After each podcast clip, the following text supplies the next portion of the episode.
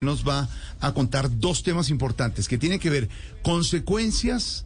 de las relaciones de Colombia y Estados Unidos después de la visita del presidente Petro a Estados Unidos y lo segundo, todo lo que se está armando alrededor de la reapertura de la frontera el lunes en Cúcuta y en San Cristóbal, Silvia.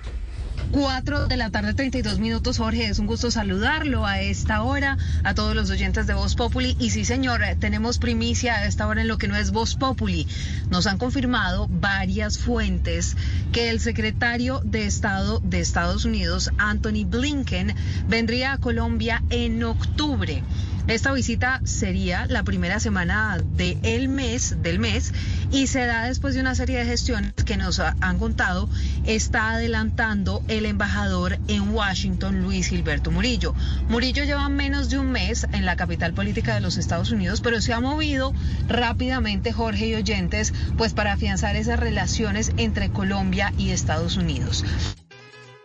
de que Gustavo Petro no llegara a la famosa cena en el Museo de Historia de Nueva York, pues esta sería la primera visita de más alto nivel